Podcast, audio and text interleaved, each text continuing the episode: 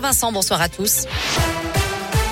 À la une, cette nouvelle offensive russe en Ukraine au 19e jour de guerre. Une frappe contre une tour de télévision a fait au moins 9 morts dans l'ouest du pays. Alors que des pourparlers doivent reprendre demain entre les négociateurs russes et les Ukrainiens. Aujourd'hui, le président ukrainien a affirmé que ses forces armées tenaient bon et qu'à l'inverse, les Russes ne savaient plus où chercher de l'aide. Retour en France avec ce drame dans le Pas-de-Calais. Deux enfants de 5 et 7 ans ont été retrouvés morts ce matin dans une voiture en feu. Le père, grièvement brûlé, aurait indiqué aux pompiers avoir lui-même mis le feu au véhicule alors que ses enfants étaient à l'arrière. Il a été hospitalisé en urgence absolue. Une enquête est en cours. Une grande soirée politique ce soir sur TF1 avec 8 des 12 candidats à l'élection présidentielle. Mais attention, pas de débat.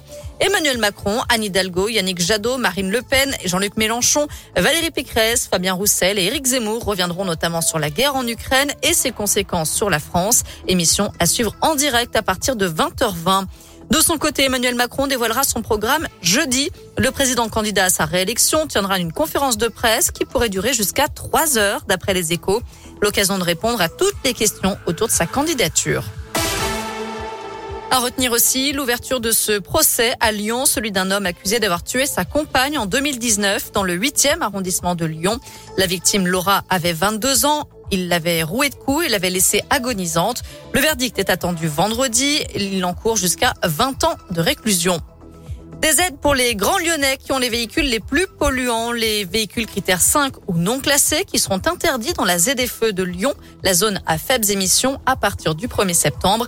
Les élus de la métropole ont voté aujourd'hui les aides et les dérogations qui vont accompagner cette nouvelle étape. On vous a mis tout le détail sur l'appli Radoscoop et. Les premières verbalisations tomberont à partir du 1er janvier 2023. Enfin, la date du concert des Rolling Stones à Lyon a été confirmée. Le groupe mythique qui fête ses 60 ans sera à l'OL Stadium le 19 juillet. 50 000 places seront en vente. Merci beaucoup,